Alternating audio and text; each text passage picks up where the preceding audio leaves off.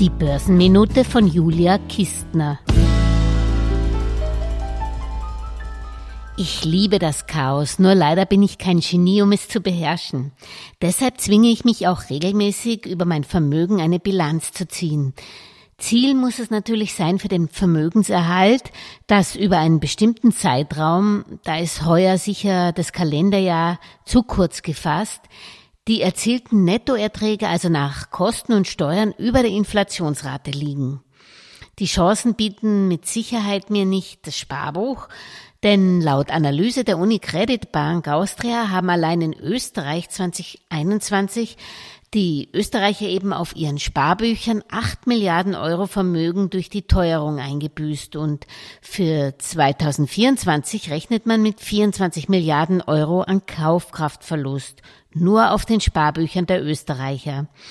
Es ist schon gut, Cash für alle Fälle zu halten, aber mehr als sechs bis zwölf Monatsgehälter sollten es nicht sein, meinen zumindest die Experten zum Beispiel von der Schöller Bank. Das hängt natürlich vom individuellen Sicherheitsbedürfnis ab. Also ich persönlich tendiere da schon eher zu den zwölf Monaten, was bei mir aber je nach Kapitalmarktlage auch mehr oder weniger sein kann. Momentan halte ich noch ein paar Schäfchen mehr im Trockenen und beobachte dafür die Aktienmärkte intensiver als zuvor. Schreibt mir doch bitte eure Meinung an julia.geldmeisterin.com, wie ihr die Kapitalmarktchancen aktuell einschätzt. Es zahlt sich jedenfalls immer aus, sich jetzt einmal die Zeit dafür zu nehmen für eine persönliche Finanzplanung, bevor man planlos investiert, weil es gerade so günstig ist. Da steht rechts auf der Passivseite natürlich die Darlehen und andere Verbindlichkeiten und links die Geldwerte, das Wertpapiervermögen Vermögen, die Immobilien, Beteiligungen, Versicherungen, Edelmetalle und sonstiges Vermögen, was du vielleicht hast und mit dem du insgesamt die Verbindlichkeiten hoffentlich langfristig bedienen kannst.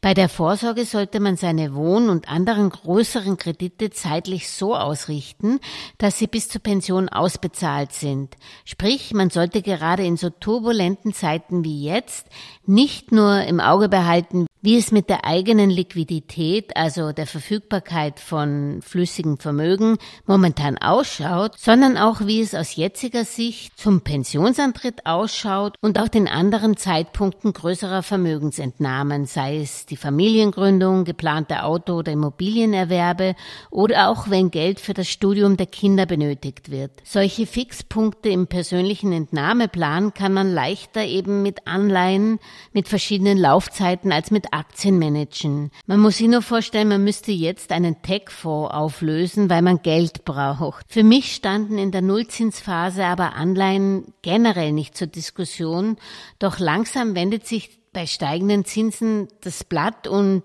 sie werden für Financial Planning wieder interessant, wobei für mich die langfristige Anlageklasse Nummer eins die Aktien bleiben. Ich bin halt lieber ein Eigentümer mit allen Risiken und vor allem Chancen als Geldgeber. Alles Gesagte ist nur die persönliche Meinung von Julia Kistner und daher keine Anlageempfehlung und keine Rechts- und Steuerberatung. Für Verluste, die aufgrund von getroffenen Aussagen entstehen, übernimmt die Autorin Julia Kistner keine Haftung.